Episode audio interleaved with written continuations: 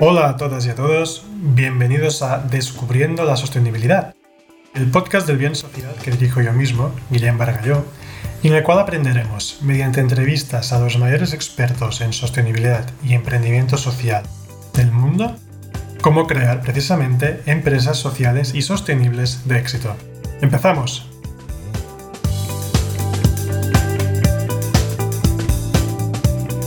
Muy buenos días, Elena. Buenos días. ¿Cómo estás? Muchas gracias por venir aquí a Descubriendo la Sostenibilidad. Gracias por explicar. Ay, qué bien, qué bien. A los que nos escuchéis por las ondas radiofónicas, con Elena veréis que ya nos conocemos de antes, no somos ah, nuevos en este mundillo, ni tampoco es la primera vez que nos vemos las caras, aunque hoy sea virtualmente. Así que, bueno, pues nada, empezamos un poquito, Elena. A ver, ¿te puedes presentar? Así un poquito para que la gente te conozca, quién eres y qué es lo que estás haciendo. Vale, bueno, soy Elena, yo soy de Brasil, pero llevo cinco años viviendo aquí en Barcelona. Soy periodista de formación, pero siempre he trabajado con marketing y comunicación para empresas, para diferentes tipos de empresas. Y hace tres años fundé Abrazo Cultural en España. Es un proyecto que ya existía en Brasil y lo inicié aquí también. Entonces, ahora desde hace casi un año soy eh, emprendedora al 100%, así que dedicada al 100% a, a mi proyecto Abrazo Cultural. Muy bien. ¿Y nos puedes contar un poquito sobre cuál es la labor de Abrazo Cultural? Sí, Abrazo Cultural somos una asociación. Lo que hacemos es ofrecer cursos de idiomas y talleres culturales impartidos por personas refugiadas e inmigrantes de países en conflicto o estigmatizados. Transformamos los talentos de esas personas y sus conocimientos en oportunidades de aprendizaje intercultural y buscamos que estos espacios de interculturalidad puedan ayudar a romper estereotipos, estigmas, prejuicios, barreras culturales y que podamos usar la, diversidad cultural como un beneficio ¿no? a nuestro favor y a favor de las empresas, de nuestros entornos personales y de las ciudades como un todo. Qué bien. Además, yo secundo que los eventos que organiza Abrazo Cultural son muy top, son muy divertidos, son muy ilustrativos porque la verdad se aprende muchísimo y además son deliciosos porque casi siempre hay comida de por medio, lo cual es muy importante. Es muy importante. Y en un país como el nuestro, que la comida está, es, es tan importante para nuestra socialización, pues sí, la verdad es que... ¿no? La verdad que la comida es algo, es un punto de encuentro. Exacto. Eh, donde todos somos iguales, ¿no? Y compartimos algo que es igual para todos. Exacto, es totalmente, totalmente de acuerdo con esto. Y bueno, eh, a ver, un poco el propósito de, este podcast es descubrir cuáles han sido un poco los pasos que te han llevado hasta aquí, cómo has podido llevar adelante el proyecto. Así que empecemos un poco por el principio. ¿Qué, qué te lleva a ti a emprender con este proyecto desde una óptica del, bueno, desde el problema de la migración? ¿Qué te llevó a ti a empezar Abrazo Cultural? A ver, yo no tenía muy clara la idea de, querer emprender, la verdad. No era algo que yo lo veía como una posibilidad, porque creo que tuve muy pocas referencias en mi vida de, de personas que emprendieron y en la universidad no nos prepararon para emprender, nos prepararon para trabajar en empresa. Pero vine a España hace cinco años para hacer un máster, que era un máster en creación y gestión de empresas, de, básicamente era para el mundo de startups, ¿no? Entonces era muy de, para emprendedores. Y me llamó mucho la atención, pero no terminaba de identificarme con ese modelo de emprendedor que busca un negocio que crezca en un año y que reciba una inversión de millones. Y no me veía ahí, no me identificaba. Creo que Barcelona me inspiró mucho porque conocí, participaba de muchos eventos, fui construyendo mi red, ¿no? Porque al final llegué aquí, empecé del cero, fui conociendo gente y me fui inspirando de historias de otras personas emprendedoras, en especial mujeres que habían emprendido en la misma situación que yo como inmigrante en un país que no conocen tanto, que no tienen una red y que emprendieron de una manera diferente, que para mí era diferente, ¿no? Con un impacto social que yo en este momento, hace cinco años, yo no entendía el concepto de empresa social ni de impacto social, o sea, de impacto social sí un poco, pero no estaba involucrada en este mundo, aunque ya me llamaba la atención las empresas que tenían esa visión, aunque no supiera los nombres. ¿Cómo se llamaban? Términos, claro. Y cuando vi esas referencias, pues eso me llamó la atención y fue algo que, que surgió en mí, ¿no? Que nació de querer hacer algo con impacto. Vale, porque tus referentes, ¿qué, qué proyectos estaban realizando en aquel entonces? ¿Qué, ¿Qué, era el impacto social en sus proyectos? Yo al principio cuando estaba aquí estaba muy involucrada con el tema del turismo sostenible y responsable. Trabajé para Elena de Authenticity, Authenticity ah, proyecto de turismo responsable. Un gran proyecto de la ciudad. Sí, y la verdad que ella para mí, yo le digo siempre, fue una gran inspiración como emprendedora por su manera de ser, por ser mujer también, por ser de fuera y por buscar ¿no? este impacto social y no tener la visión quizá de simplemente, bueno, vamos a crecer exponencialmente, sino de qué estoy generando en mi entorno ¿no? y qué, estoy dejando para las personas. Y bueno, ella me inspiró bastante. Luego el tema de los inmigrantes. Es verdad, ¿cómo llegas a esta parte? Claro, eso siempre me llamó la atención. Vengo de una familia de inmigrantes, de refugiados, pero que no se llamaban refugiados en esa época, pero huyeron de una guerra y fueron a Brasil. Y es un tema que siempre me llamó la atención, siempre me, siempre me tocó, ¿no? Eso de cómo empezar del cero, salir obligado de tu país, y siempre lo vi como algo que nos puede pasar a todos. Y entonces estaba muy cerca de este entorno, también fui conociendo gente aquí en Barcelona que estaba en una situación como refugiado o como inmigrante irregular. ¿Los conociste por, porque te ibas vinculando con proyectos, porque amigos de amigos iban trayendo personas que estaban en esta situación? Exacto, por eventos, por gente que cuenta su historia en eventos o por alguna... Amigos de amigos es más difícil porque eso también es una de las cuestiones que hay, ¿no? Como se integran realmente en, los entornos más personales. Pero, pero sí, también algún caso de amigo de amigo en eventos, en, en otras asociaciones. Fui conociendo gente y fui viendo que esas personas o sea, yo me identificaba con ellos en muchas cosas, ¿no? De sus caminos y de, de cómo lo estaban viviendo aquí en, en, Barcelona me identificaba en muchas cosas y veía mucho potencial en lo que hacían, pero que les faltaba un espacio para poder poner todo eso en práctica. Gente con formación, con máster, con experiencia, algunos tenían empresas en sus países y aquí empezaron del cero totalmente. Y no sé, y eso y también como conocí el proyecto en Brasil, que no lo empecé yo, sino que lo conocí y cuando ya vivía aquí en Barcelona, me enamoré de lo que hacían ahí y decidí hacerlo en Barcelona al principio sin tener la idea de que eso fuera una asociación. Yo lo hice.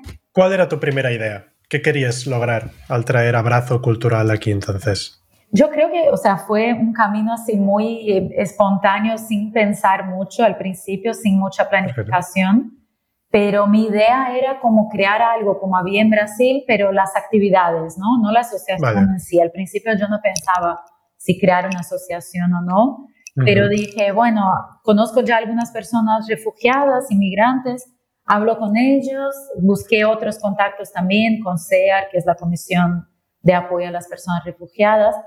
Busqué contactos, hablé con la gente, dije, ¿qué les apetecería hacer? A ver si les puedo ayudar les puse en contacto con espacios, fui buscando la manera de que ellos tuvieran dónde impartir sus cursos. Y la idea era que fueran actividades para promover la cultura, para que la gente de aquí pudiera conocer esas culturas y tal, pero muy rápidamente, o sea, yo creo que en dos meses de hacer pruebas, yo vi que ahí había, mm, había algo que podía ser potente, ¿no? O sea, creaba una conexión, yo también a nivel personal me enamoré de las actividades, de los profesores y he visto que la, gente que participaba, que eran amigos o amigos de amigos, salía con algo potente, ¿no? Con un aprendizaje, con algo ahí dentro que se movía, ¿no? Que decía, uy, no había pensado en eso, aprendí algo que nunca había imaginado, no sé.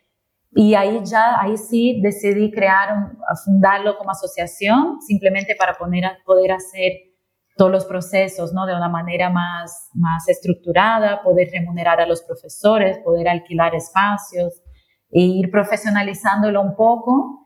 Y de ahí poco a poco lo fui transformando en algo... Mm, ¿Cómo fueron? De proyecto. Aquí intentamos también ver un poco los pasos que llevan un poquito a todo. ¿Cómo es, cómo es el lanzar una asociación? ¿Qué pasos tuviste que dar? ¿Qué, qué trabas te encontraste? Un poco, a ver, ¿cómo fue un poquito el proceso de...? Porque esto no es, oye, mañana he visto que esto funciona, monto la asociación y aquí empezamos. No, hay un proceso que además me acuerdo que me estuviste también contando y todo. ¿cómo, ¿cómo, fue un poquito esto? Sí, a ver, el proceso realmente de crear la asociación no es tan complicado, pero una vez que lo entiendes, ¿no? O sea, hasta que lo puedas entender, cuesta porque, bueno, no conoces, tienes que, bueno, hablar con mucha gente, yo busqué mucha información. La verdad que hay muchos servicios para, por ejemplo, Haces Falta, que es una, una plataforma para apoyar proyectos sociales, ONGs, te ofrecen servicios pro bono de un abogado, de un contable. Vale.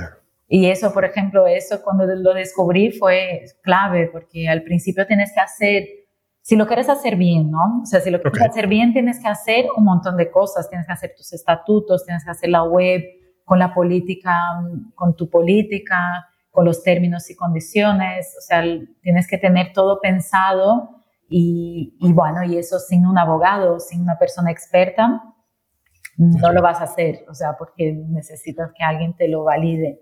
Fui buscando eso, muchos, muchos servicios de apoyo, hay Barcelona Activa, hablar con otros emprendedores me ayudó mucho, que habían empezado recién también y que habían pasado por lo mismo. Cuando eh, fundé la asociación, el proceso para fundar la asociación, la verdad, es sencillo, no es complicado, no es caro, no requiere una inversión grande. Simplemente ¿Cuánto, cuesta que crear una asociación, más o menos? Eh? Para fundarla son 60 euros, nada más. Ok, okay. Oh, está bien, está bien. O sea, al final, porque una SL son 3.000, o sea, una asociación, 60 euros. Claro hay una gran diferencia. También, obviamente, no se puede crear la asociación solo porque sea más barato, ¿no? Pero en nuestro caso encajaba con lo que íbamos a hacer, encajaba ser, ser asociación.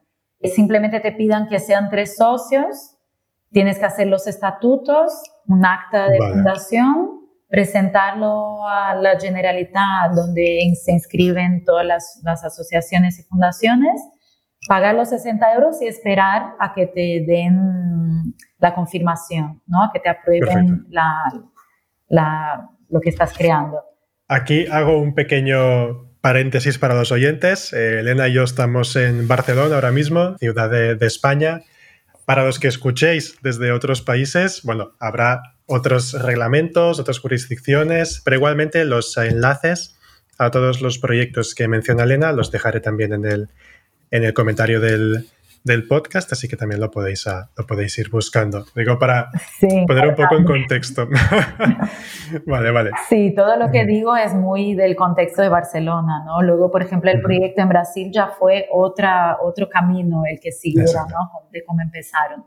Eh, todo eso es muy de, de la realidad de aquí. Pero básicamente entonces fue así, para fundarlo.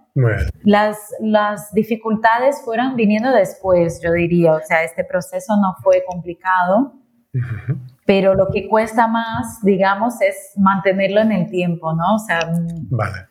Vayamos un poquito a esto. A ver, tú montas la asociación, llevas ya, has validado un poco algunas actividades que, que son, que están funcionando después de un par, tres de meses esta primera parte, ¿cómo la hiciste? ¿Contactos con conocidos? Eh, cómo te organizaste al principio para darte a conocer?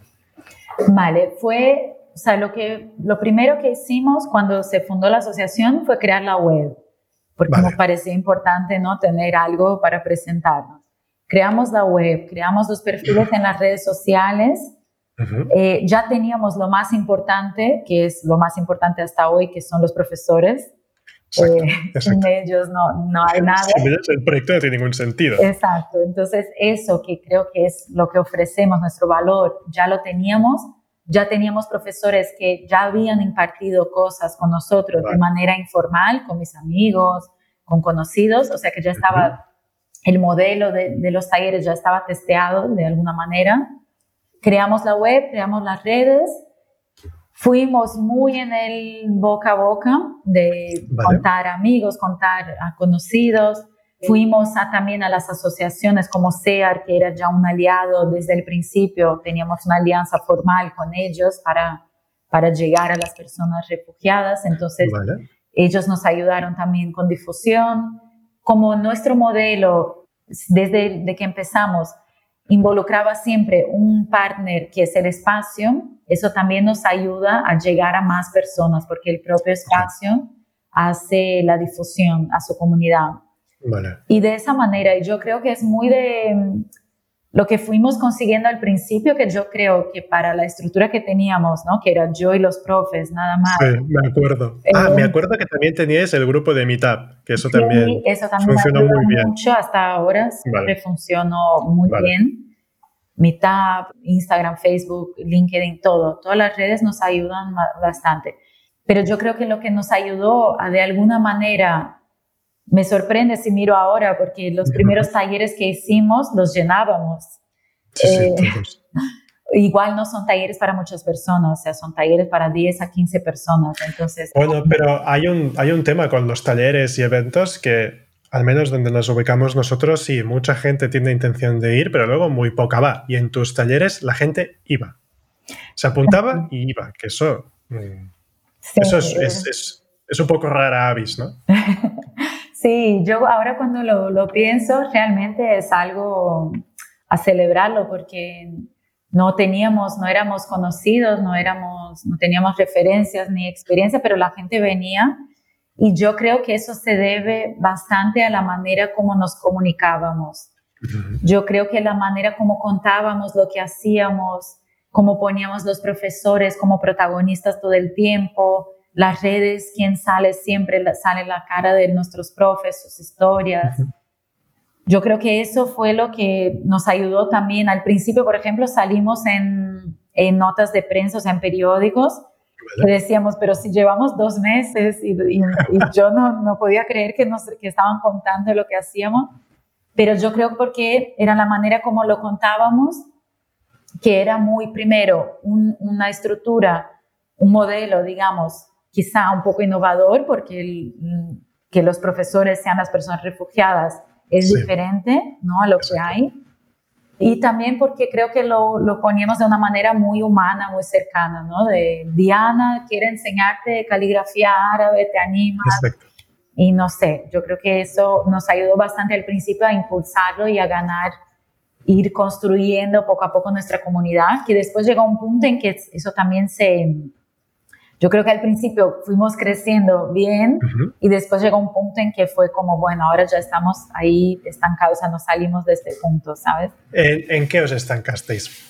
¿Qué es lo que tú crees que os estancó en aquel momento? Creo que varios factores. Uno, eso, porque el alcance que, que tuvimos al principio, o sea, fuimos consiguiendo seguidores, alumnos y tal, pero llegó un momento en que eso ya no crecía con esa velocidad y tampoco teníamos recursos para invertir en publicidad o en más acciones de hacer difusión y tal. Creo que ya habíamos explorado lo máximo que pudimos de lo, del boca a boca, ¿no? de, de, los contactos de nuestros amigos, conocidos y tal.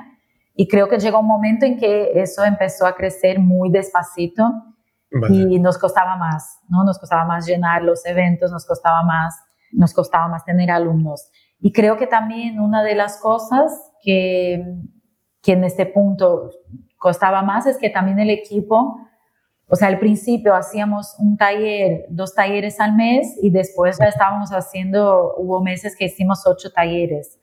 Sí, dos por semana con, el mismo equipo, tú como la fundadora y luego con alguien más que te ayudaba. Sí, siempre tuve muchas ayudas, pero, pero todo, gente que ayudaba porque les gusta el proyecto, pero que no estaban ahí eh, dedicados, y yo tampoco, porque yo tenía mi trabajo eh, ocho horas al día, o sea, y salía de ahí y empezaba a hacer cosas por la noche, los fines y tal. Entonces también al principio yo tenía toda la energía del mundo, pero después de algunos meses, de quizá después del primer año, hubo un momento de, de bajón, de tipo, estoy cansada, ¿cómo puedo hacer? Y creo que dimos una vuelta y pudimos volver el año pasado, que fue el segundo año de actividad. Volvimos a estar también muy, muy, muy activos, pero porque estructuramos un poco mejor el equipo. Vale, ¿cómo lo hicisteis? ¿Cuál, cuál, fue el, ¿Cuál fue el procedimiento de decir, mierda, nos hemos estancado? Ah, uy, vamos a darle la vuelta a la tortilla, vamos a hacerlo escalar. Sí, eh, intenté primero organizar más mi trabajo, o sea, organizarme para tener unas horas de dedicación y poder planificarme y no estar haciendo así todo al último momento o, sin una planificación, o sea, básico, tener una, una, planificación estratégica de la asociación. Lo otro que fue muy clave, involucrar mucho más los profesores. O sea, que los profesores realmente, por ejemplo, una de nuestras profes, Diana, que es una de las que está más involucrada y que está desde el día uno del proyecto, ella no era simplemente profesora, ella pensaba las actividades, ella es una más, una emprendedora en abrazo cultural, ¿no? Los profesores se involucraron más en las decisiones estratégicas, en la parte de vender, ¿no? De cómo llegar a más gente, de que ellos también hicieron si eh, pudieran hacer promoción de sus cursos, porque al final ellos también tienen sus redes y sus contactos también quieren venir a estudiar con ellos, ¿no? Entonces, hicimos eso, involucrar muchos más los profesores y empezamos, bueno, de las tres socias que somos hoy, una entró el, el, año, bueno, a finales de 2018, que es Mica, Micaela, que la conoces muy bien, nos conocemos por ella. Exacto, y además Mica ha aparecido en algún podcast anterior de, de, los que tenemos. Ahora, en el momento que publiquemos este podcast, no sé cuántos habrá de, distancia entre una, una, y otra, pero también la podéis escuchar eh, si vais al, podcast. Así que sí. Sí. Que fue una suerte que también nos pusiera en contacto, porque Mika este, tiene este, este don del poner en contacto gente del mundo social. Totalmente. Y, y cuando entró Mika al proyecto como socia, eso también fue un, gran cambio porque primero que ella trabaja con eso, o sea, ayudando a emprendedores sociales, es súper experta en lo que hace. Me dio mucho apoyo para poder liderar Abrazo Cultural, o sea, me dio mucha ayuda de, la, toma de decisiones, de la estrategia, de por dónde enfocar nuestros esfuerzos y todo. Y también creo que hicimos un poco entre las tres socias de, aunque yo estaba mucho más involucrada en, el día a día, sí que definimos un poco papeles, ¿no? O sea, responsabilidades. Las horas que cada una podía, pero teniendo muy claro qué podía aportar cada una. Y eso también nos ayudó mucho a, a poder estructurar mejor el proyecto y crecer un poquito. Y también, por último, que fue clave es mucha gente llegaba, me hablaba que querían ser voluntarios en Abrazo Cultural. O sea, yo creo que llegaban más voluntarios que alumnos. Eso también es como, mira, si quieres hacer un buen voluntariado, apúntate a los cursos, ¿sabes? O sea, es el mejor voluntariado. Exacto, o sea, realmente nos interesaba tener alumnos, pero al principio a mí no me gusta mucho el modelo de voluntariado, dependiendo de para qué, ¿no? En el caso de Abrazo Cultural no me parecía un modelo que encajara, pero tanta gente nos escribía que yo decía, bueno, algo hay que hacer porque esas personas les gusta el proyecto y quieren aportar, o sea, no puedo desperdiciar ese, ¿no? esas personas que están ahí dispuestas. Entonces empecé a estructurar de manera muy, o sea, pequeñita, ¿no? No íbamos a recibir 20 voluntarios, pero con dos, tres, cuatro de involucrarlos en el proyecto, pero siempre a cambio de algo, o sea, de que ellos también puedan estar como alumnos, de que ellos hagan algo para nosotros, pero que también eh, reciban un curso, ¿no? Entonces, casi como colaboradores, sino como, como la visión de voluntarios de, que estén ahí haciendo nuestra comunicación o un designer que nos hace todas las piezas y ya está, ¿no? Que realmente estén, participen de los cursos, conozcan los profesores, aprendan, ¿no? que eso les sirva de alguna manera. Y eso también ayudó bastante y al final fuimos montando grupos de voluntarios tanto para la de colaboradores, prefiero decir, que cuesta. ¿eh? Hemos determinado que se llaman colaboradores. Eso, vale. Eh, tanto que venían a, los talleres a apoyar en la logística o que nos ayudan con la comunicación, con las redes, con, con todo lo que hay que hacer de diseño, eh, a producir contenido, fotos, vídeos, bueno, de distintas maneras fuimos formando este equipo, ¿no? Un poco más estructurado y eso también ayudó bastante.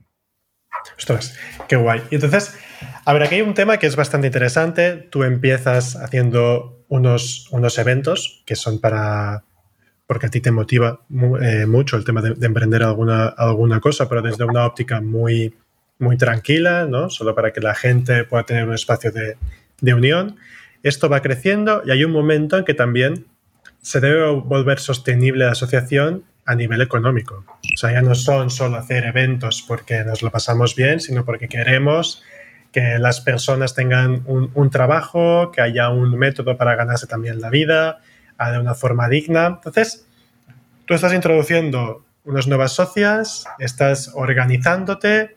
Pero claro, aquí viene un tema de cómo convertís la asociación en algo, ah, en un proyecto que sea rentable también económicamente porque hay un tema importantísimo. Si no conseguimos ser viables económicamente, es muy difícil poder seguir con nuestra labor, ¿no? ¿Cómo habéis hecho un poco esta estructura?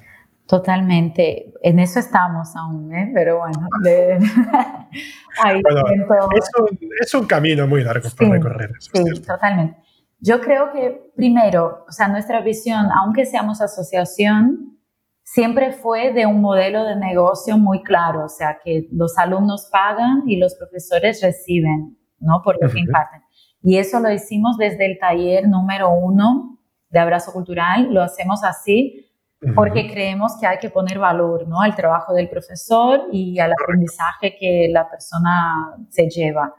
Entonces, la asociación, desde que la empezamos, se mantenía con sus actividades, pero basada en, por ejemplo, un taller, si, hay, si se venden 10 entradas a este taller, yo con eso puedo pagar al profesor, puedo pagar el espacio, puedo cubrir los, los gastos de materiales y lo que sobra cubrimos los gastos fijos de la asociación.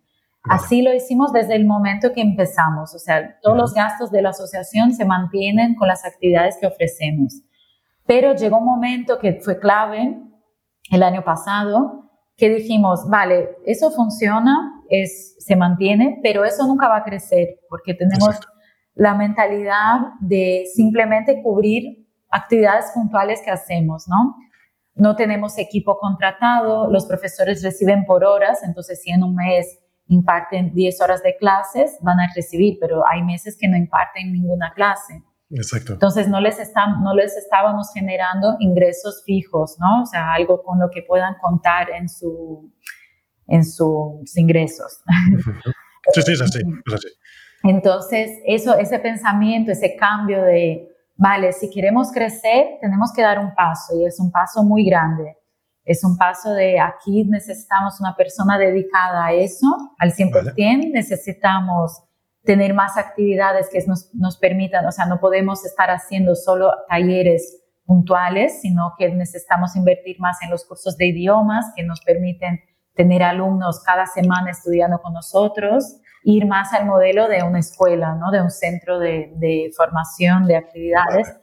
Tenemos que ir porque el año pasado también nos, nos llegaron eh, demandas de empresas que querían hacer actividades y nos conocieron en eventos o en, a través de alguien que les recomendó lo que hacíamos. Y fuimos atendiendo a esas empresas, organizándoles actividades según nos llegaban eh, los contactos, pero de manera muy reactiva, muy pasiva, ¿no? Y, y ahí vimos también, a ver, hay empresas que quieren que hagamos cosas, hay alumnos que quieren estudiar idiomas, hay un montón de oportunidades que si no damos un paso grande de hacer de eso algo consistente con una programación, con actividades, con servicios para empresas, para escuelas, para universidades, todo, nunca íbamos a crecer. O sea, y no, no sería un problema si lo quisiéramos mantener así, como un, un espacio de talleres y ya está. Pero sí que me apetecía y veía que quería dar ese paso, ¿no? Y, y, el año pasado lo decidí a finales de año y este año fue cuando dejé mi, mi trabajo y empecé a dedicarme al 100% a la asociación. Empecé también este año a buscar mucho apoyo de, por ejemplo, nos inscribimos en el programa de, de Ship2B con Fundación Banco Sabadell, que es un programa de aceleración de proyectos de impacto social. Nos inscribimos también en un programa de Barcelona Activa para mujeres emprendedoras. Todo eso nos ayudó a parar un poquito porque los dos últimos años yo había estado trabajando para la empresa en la que trabajaba y además haciendo abrazo cultural de manera muy operacional, operativa, no sé cómo se dice. Operativa, operativa, Simplemente haciendo, haciendo, haciendo, haciendo y, y este año fue como parar y pensar, vale, dónde queremos llegar, qué necesitamos para llegar ahí, cuántas actividades, cuánto tenemos que vender al mes para poder mantener personas fijas en la asociación, contratar gente, en cuánto tiempo podemos llegar a eso, cuántas personas queremos contratar, todo eso, pensarlo, no ponerlo en un papel, en un plan y empezar a ejecutarlo. Por eso te digo, en eso estamos, porque el plan lo tenemos, pero ahora estamos tratando de hacerlo real. ¿Y estáis con Ship2B haciendo esto o por vosotras mismas o cómo os está, incluso cómo os ayuda un programa de aceleración a un proyecto como el vuestro a día de hoy? Vale, yo creo que los programas, esos dos que comentaba que nos inscribimos y que participamos, son un apoyo. El trabajo todo al final es nuestro realmente. O sea, el plan lo, hacemos y, y, es un trabajo de realmente dedicarse a pensarlo y a, y a ejecutarlo pero los programas de, de, aceleración o de mentoría o cualquier que sea, para mí lo que más ayuda es que primero no podemos, no podemos ser buenos en todo y ni eh, saberlo, saber de todo. Eso es así. Claro, y ahí hay gente experta, por ejemplo, en finanzas, que es una gran debilidad mía del tema de las finanzas. Entonces, tener a quien preguntar lo más básico, ¿no? Esa plantilla de Excel que uso está bien, ¿Dónde puedo conseguir una para, ¿no? para la tesorería o para lo que sea?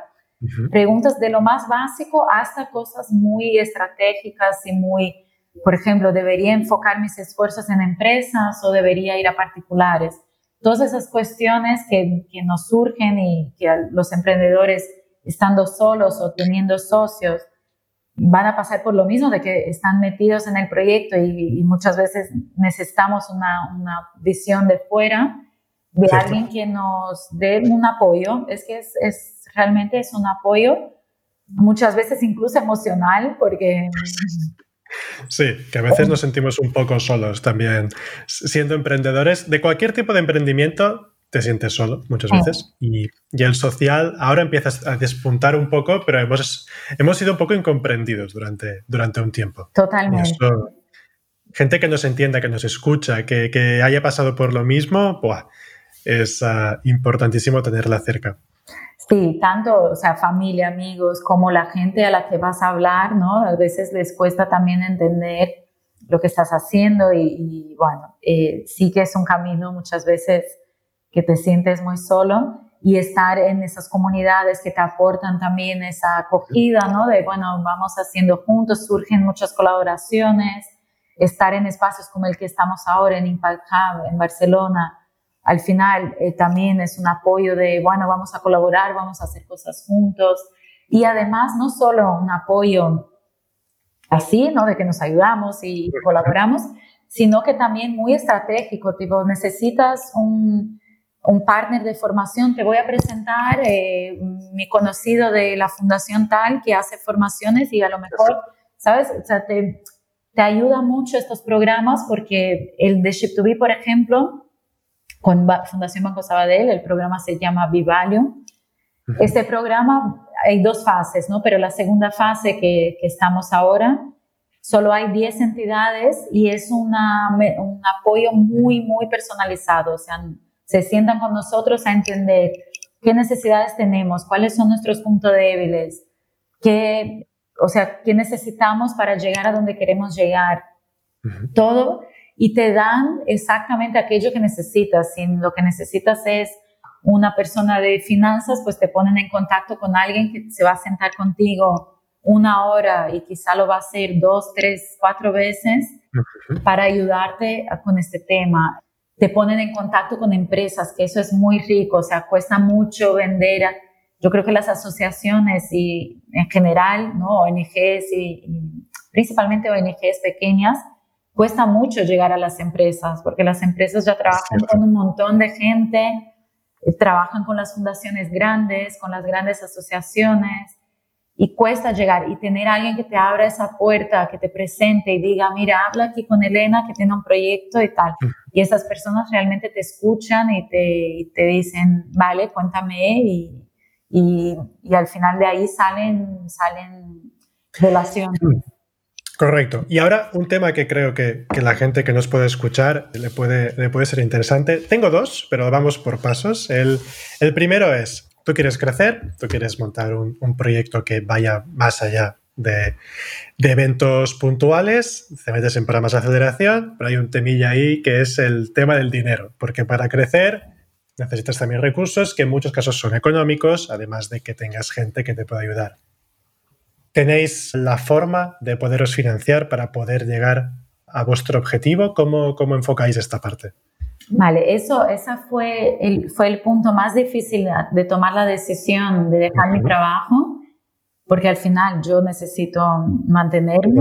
Y, yo aquí, eh, Barcelona no es mi ciudad, no tengo mi familia aquí, o sea que al final necesito más trabajo realmente. Exacto. Y entonces por eso tardé tanto, o sea, fueron dos años de proyecto hasta tomar esa decisión. Y me organicé, o sea, yo lo que te puedo decir y que creo que sirve para alguien que quiera animarse también a, dar este paso, es organizarse de, vale, ¿cuánto tiempo me puedo mantener con mis ahorros o buscando cualquier otro tipo, no sé, eh, buscando el paro o buscando cualquier otra otro recurso que puedas tener, cuánto tiempo puedo estar eh, sin trabajar para dedicarme al proyecto hasta que empiece a recibir de, mi proyecto, ¿no? A ganar por eso. Y eso por un lado. Y por otro, con tu proyecto hacer un plan de en cuánto tiempo puedo empezar a ganar dinero. Exacto. Y si esas cosas, eh, si hay ahí un match, ¿no? Si tú puedes estar un año sin trabajar y en tu proyecto crees que en un año ya vas a generar un sueldo, pues genial, lo aguantas. Es un momento también, o sea, son decisiones que tomamos que es, ganas algo, pero pierdes algo también. O sea, va a ser un año quizá de trabajar mucho más, de, de ¿no? De viajar menos, de todo, pero... Cierto pero bueno, es, es, una decisión. Cada caso también yo creo que es muy particular. Hay gente que quizá no tiene ese problema, que puede, que tiene dinero suficiente para mantenerse y hay otras que no, no va a haber manera de que lo hagan porque no tienen cómo llegar a este recurso para mantenerse. No sé, pero yo creo que si somos creativos siempre hay la manera. Puedes buscar. Eso está bien, es verdad. Claro, puedes buscar ingresos de otra manera, como freelance y complementarlo. Bueno, y eso, entonces, eso contando de mi, para mi, mi vida personal. Desde el proyecto, lo que sí busqué, primero, ya veníamos de un año de 2019 donde todo el año fuimos muy constantes en las actividades, entonces tuvimos ingresos mensuales muy, como se muy constantes, ¿no? O sea, yo podía ya decir un promedio de cuánto ganábamos en el mes entonces eso me daba una seguridad de que, vale, eso lo vamos a tener sí o sí, en, ya era algo, ¿no? Y aparte fui buscando cosas como esos programas que te digo, que son programas que al final te dan un premio, un, premio en dinero, que eso es como una, una, subvención al final, ¿no? Es un impulso para tu proyecto. También, el, por ejemplo, el de Barcelona Activa lo ganamos, así que ya es un pequeño, una pequeña ayuda para, para empezar. También fuimos a buscar subvenciones, que es algo que nunca habíamos hecho, por también creer que, a ver, yo no quería que fuera un proyecto que dependiera de, dependiera de subvenciones, pero sí para este año era necesario ¿no? algo para, para sacarlo adelante. Entonces pedimos, solicitamos diferentes subvenciones, aún estamos esperando resultados. Con el tema del coronavirus también los plazos cambiaron mucho. Pero, pero hicimos eso, o sea, buscar esas salidas de financiación para aguantar eh, por lo menos el tiempo que creemos necesario para poder llegar a la facturación que nos va a permitir mantener un equipo. Perfecto. Y, y ya están. ¿Y no estáis, estáis pensando también si buscáis algún tipo de inversión privada, de algún fondo, de algún business angel o alguna cosa? ¿O esto de momento no entra en los planes? No lo pensamos ahora mismo... Y es un tema también que, que, no conozco mucho, entonces, pero podría ser. Bueno, también hay varios modelos. Vosotros al final ya tenéis un modelo eh, de negocio más definido que lo tenéis que escalar más o menos en función de, de, lo que estéis buscando. Claro, también muchas veces los fondos de inversiones van o para hacer una aceleración muy brusca de, de un proyecto o para aguantar suficiente como para encontrar un modelo económico de, negocio, al menos que sea viable. Vosotros también, como ya esto lo tenéis un poco más apamado, el modelo subvención temporalmente también es, es bueno para poder eh, al menos mantener o crecer al ritmo que necesitáis ahora mismo. Mm. Y has mencionado un temilla que era el segundo que quería comentar, que es el, tema del covirus, ¿eh? nuestro, ah. nuestro gran compañero de este año, ¿eh? que ha sido, ha sido, bueno, ha caído como, bueno, alguna cosilla que nos ha, nos ha, ido perfectamente a todos. Y lo que quería comentar es, a ver, al final vosotras tenéis un proyecto que es muy presencial y que son de eventos presenciales. Y claro, ahora mismo con el COVID lo que es más complicado es vernos presencialmente. Entonces, ¿cómo vosotras habéis podido trasladar esta experiencia física a un entorno digital? ¿Cuáles han sido un poco los retos y cómo los habéis logrado? ¿Cuál es vuestra opinión, ¿os ha ido bien, mal, es positivo? Bueno, no sé, un poco a ver qué hay que tú comentes sobre este tema. Sí, a ver, el coronavirus cambió todo porque teníamos un montón de actividades ya organizadas marzo, abril, mayo, con empresas, con particulares, con todo, o sea, todo se canceló yo creo que como al principio también no sabíamos muy bien cuánto iba a durar y creo que los más optimistas pensábamos que serían unas semanitas y ya está. Sí, exacto. Sí, no, no fue así, no estuvimos en pánico porque dijimos, bueno, eso ya va a pasar. Y lo que hicimos fue, o sea, yo creo que fuimos bastante rápidos en ese sentido de, pero que ahí también digo que ayuda mucho estar en red y en contacto con otras asociaciones porque fuimos viendo cómo lo estaban haciendo y al final también lo hicimos, ¿no? De adaptarnos al online. Ya en la primera semana de, de cuarentena ya pensamos, vale, ¿cómo podemos hacer el curso de árabe online? Que era lo más fácil porque realmente el curso, los alumnos que ya estaban estudiando árabe, era simplemente seguir su curso a través de una plataforma online lo único que tuvimos que ver es cómo dar la experiencia de que puedan, el árabe es una lengua que hay que escribir diferente, ¿no? Con otra. Correcto. Entonces vimos como aplicaciones o cosas para que pudieran escribir en la clase, vale. el profesor lo viera, cosas así, pero eso lo miramos, vimos, testeamos y ya, la segunda semana ya los alumnos ya estaban estudiando online. Oh, y luego dijimos, vale, de todas las actividades que tenemos, ¿qué es lo más fácil de adaptar al online y vimos que habían que se estaban haciendo clases de cocina online. No es lo mismo para nada. Correcto, eh, pero la experiencia no se pierde un montón del contacto humano, pero nos sorprendió muchísimo que se ganan otras cosas también. ¿Cómo qué? Se gana primero que aumentas tu alcance y habían alumnos de Colombia, de México, eh, de Canadá, o sea, cualquier persona que habla español podía conectarse. Entonces, llegábamos a, más diversidad, que al final es lo que queremos también.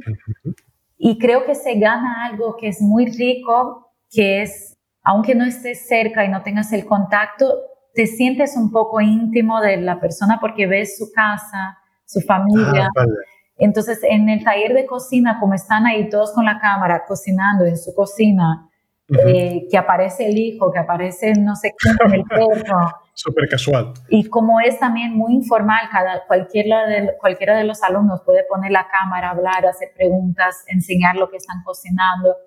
O sea, lo fuimos haciendo, aprendiendo con la gente también. O sea, porque al principio, por ejemplo, hacíamos que la profesora hablaba, hablaba, hablaba, hablaba, y después vimos que la gente quería participar. Entonces, las propias personas, los propios alumnos empezaron a decir, ay, mira, yo voy a enseñar mi plato cómo está. Entonces, en las otras clases de ahí vamos preguntando uno a uno, a ver cómo está el tuyo, a ver el tuyo. Y eso te da también... Estás qué buena. Sí, esa sensación de que estás cerca, ¿no? Porque estás conociendo una parte muy íntima de la persona, su casa, su familia. Y, y creo que eso fue muy guay, funcionó muy bien en la cuarentena Queremos seguir con las clases online ahora de cocina, pero ahora bajó mucho porque el verano la gente también desconozca totalmente. Pero en, en marzo, abril, mayo, en estos tres meses, teníamos clases de cocina todas las semanas. Tuvimos clases con más de 40 personas conectadas y la gente, o sea, yo creo que se creó algo muy guay, o sea, una conexión que yo no esperaba que se pudiera tener con el online. Obviamente que llegó un momento que la gente ya estaba cansada de, de tanta clase online. Y también porque creo que todos estábamos con eh, demasiado, ¿no? Clase de baile, de, de, para de yoga, de, fitness, de cocina. De... Sí, lives, tours online, o sea, no aguantábamos más estar delante del ordenador y creo que es normal que, que, haya bajado, pero bueno, yo creo que tuvo sus, sus ventajas también. Y, eso, y así fue como pudimos adaptarnos con esas actividades, también con nuestro curso de interculturalidad, que ahí es un curso más más teórico, es más para formar realmente las personas en eso, entonces ese es, es muy fácil de, de, hacerlo online, de hecho nunca lo habíamos hecho presencial, empezamos en la cuarentena con el online. Y, y eso, y así pudimos aguantar estos meses de... Sí, de, de, de locura, ¿no? Y, y ahora, con esta nueva perspectiva, yo antes preguntaba cómo qué es lo que esperas ver en tu proyecto en uno o dos años. Pasa que esto ahora, con la situación en la que estamos, eh, es un poco, hago la pregunta un poco al revés, ¿no? Eh, ¿Qué esperas de esta vuelta a la, a la normalidad, ¿no? Desde, empezamos en septiembre, ¿cómo, ¿cómo esperas que le vaya al proyecto que estás buscando ahora mismo? Sí, ahora estamos a ver, estamos en, eh, seguimos muy enfocados al online, o sea, no queremos de momento, este mes tenemos Vamos a tener dos actividades presenciales, las primeras desde el confinamiento. Van a ver, vamos a ver, vamos a probar, a ver cómo salen, siguiendo todas las medidas de seguridad, todo. Pues tenemos, contamos con la suerte de tener espacios que trabajan mucho con, se preparan mucho para ese tema, entonces mm, van a preparar todo para que la experiencia sea lo más eh, segura posible. Vamos a ver cómo va pero de todas maneras todo lo que publicamos para este año es online, aparte de estos dos. Yo creo que va a ser, va a tener que ser un poco así porque lo que vimos de, estuvimos hablando con muchas empresas este año y, y las empresas realmente no quieren arriesgarse y, y ya el, el, mensaje que dan ¿no? a sus equipos es de este año no hay eventos, no hay nada presencial. Y bueno, entonces Vamos con eso. De momento tenemos la suerte de que estamos en Impact Hub, que es un espacio genial donde también podemos hacer actividades. Y aquí vamos a probar hacer algunas actividades para la comunidad de Impact Hub. Y si salen bien, ya abriremos para, para nuestros alumnos. Y va a ser un poco así. O sea, nuestro pensamiento es, vamos con lo online, que es lo seguro, para mantenernos una programación para todo el año y vamos a ir intentando poner un poquito de actividades presenciales. Hay gente que nos pide, o sea, hay gente que nos escribe. Que se hagan, ¿no? Y nos dice, por favor, no aguanto más, quiero salir y hacer cosas. Pero es una responsabilidad también, o sea, hay que pensarlo. Nuestras actividades, como dijiste, son muy de contacto, muy de, estás compartiendo un plato, o sea, no comes del mismo plato, pero... pero, bueno, estás muy cerca comiendo. Claro, es la misma comida, te sientas muy cerca. Hay actividades como por ejemplo la de jena árabe, que la profesora te toca la piel, te va a... Claro, eso... Como el de baile, que al final estás ahí en una sala y están muy cerca y es complicado, o sea, queremos hacerlo, queremos volver a lo presencial porque no hay nada que pueda sustituir este formato, pero lo vamos a hacer muy, muy conscientes y muy poco a poco. Muy bien. Muy bien, muy bien. Y ahora estamos eh, cerrando un poquito la, la, entrevista y me gustaría, tú como emprendedora social, que podrías compartir con la gente que, nos escucha, ¿cuál es para ti la mayor bendición, digámoslo así, de, emprender en lo social? ¿Y qué es lo más complicado desde tu punto de vista de, emprender socialmente? O sea, como lo mejor y lo peor. Vale. Bueno, lo mejor, hay un montón de cosas. Yo creo, para mí. Bueno, puedes escoger algunas cosas. Vale, yo creo que eh, ves el, impacto de lo que haces muy rápidamente, ¿no? O sea, es tu día a día ver el impacto, o sea, en nuestro caso, ¿eh? no sé si hablar de, todos los modelos, pero en nuestro caso es, vemos... Estamos escuchando el tuyo. el impacto de lo que hacemos lo vemos porque vemos nuestros profesores cómo crecen, cómo se sienten más confiantes, cómo van consiguiendo mejores trabajos, cómo van construyendo su, profesión de la manera que quieren, cómo se van empoderando. Y no gracias a mí, o sea, gracias a ellos mismos, pero me gusta poder estar ahí, ver cómo ellos van haciéndolo, cómo van creciendo, ver cómo los alumnos aprenden. Eso es muy rico, o sea, yo creo que nunca había pensado en trabajar con educación y ahora me parece increíble lo bonito que es ver cómo las personas aprenden, cómo se llevan un aprendizaje cómo eso cambia eh, la visión de la persona y cómo se involucra con esa causa. Y sí, para mí lo más bonito de, emprender con impacto social son las personas y el cambio que se genera en las personas. Y lo peor a ver, no. Lo peor o lo más complejo, ¿eh? Tampoco quiero aquí, porque lo, peor es, claro, queda un poco, queda un poco así fuerte, pero lo, más complejo, las dificultades de, de, emprender en social. Es cliché, pero creo que volvemos, o sea, una gran dificultad es la, la financiación, ¿no? O sea, yo creo que es lo que más, quizá puede ser que también en general los emprendedores sociales no tengan tanta esa habilidad, ¿no? Financiera o esa visión nos falta a lo mejor a gran parte de los emprendedores sociales esas habilidades financieras y creo que es lo que nos da más dolor de cabeza de, ¿no? Como hay, ¿cómo hago? Tengo que pensar, tengo que buscar financiación, tengo que hacer que los números cierren, que las cuentas, ¿no? Se, pero porque tener ideas es muy sencillo, hacer los primeros pasos puede ser fácil, pero organizarte para que esto sea un proyecto sostenible empresarialmente, digamos, esto mm, estamos muy poco aprendidos. Sí, totalmente. Y es algo que creo falta en la formación básica, ¿no? O sea, desde siempre, en la escuela, en todo. Pero sí, yo creo que las dificultades es eso y también quizá un cambio de mentalidad, ¿no? Que tenemos muchas veces que a mí me pasaba y creo que contigo hablé muchas veces de eso y tú me dabas esa visión de, Lena, hay que ganar dinero porque si no, no vas a hacer lo que quieres hacer. simplemente. Es lo que... Perdón. No, no, no, es, es, un poco esto, ¿no? Al final es a más recursos económicos podamos generar, más impacto social también podremos crear. Que eso, eso es importante también que la, que la gente entienda de que el dinero, el dinero no sirve para poder vivir bien y para poder generar impacto social. Si lo usamos de una forma digna, el dinero es un increíble recurso. Claro, es simplemente más importante ahora mismo. Sí. Sí, creo que ese cambio de mentalidad es importante también. Al final es solo eso, es un recurso. Muchas veces lo vemos como algo malo, ay no, no puedo cobrar por eso que estoy haciendo, si es social, no puedo pedir, no puedo cobrar por ello, no. O sea, yo creo que eso hay que cambiar, ya, están, ya se está cambiando muchísimo y, pero bueno, yo creo que esa es clave y, y sí, creo que esas son las dificultades más...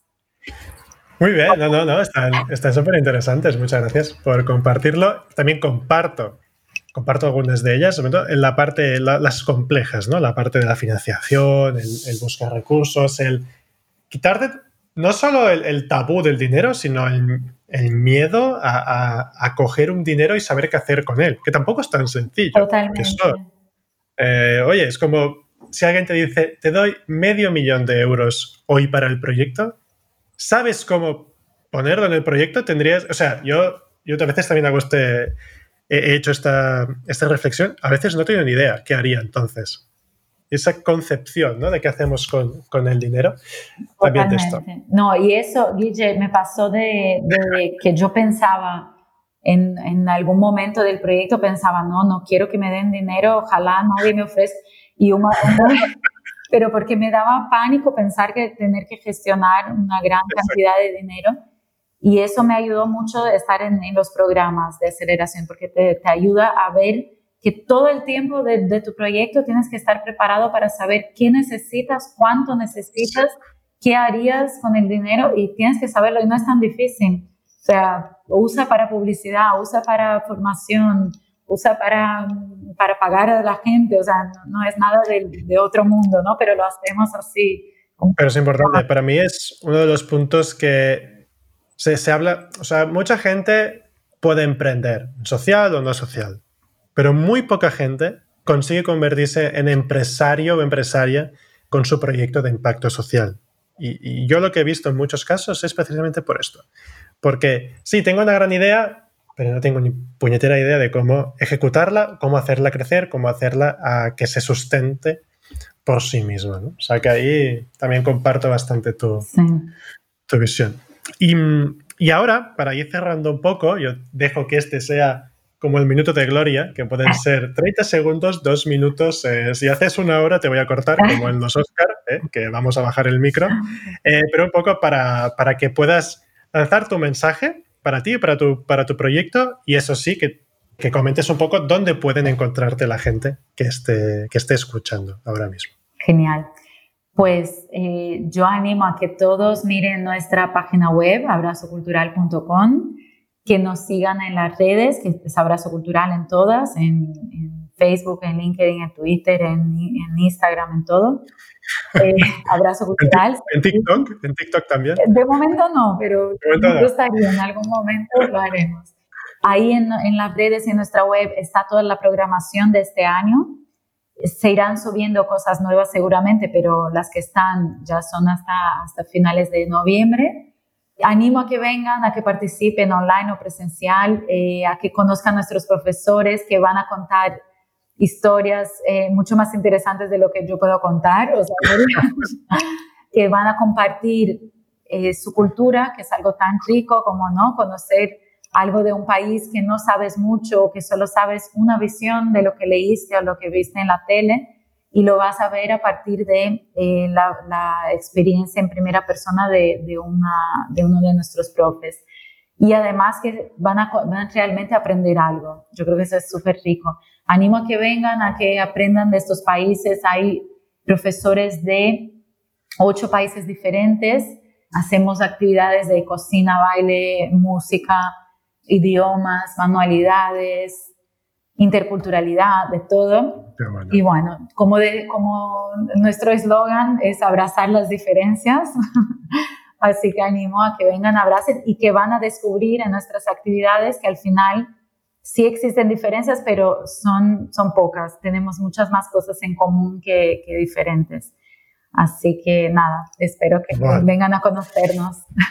Súper bien, muchas gracias. También, muchas gracias por, por estar hoy también con, aquí en el, conmigo en el podcast, que también estamos virtualmente hoy, aunque trabajamos en el mismo espacio, pero por temas técnicos es más práctico hacerlo así. Pero muchísimas gracias por, por venir, por compartir tu experiencia. Y por el espacio para que podamos compartir lo que hacemos.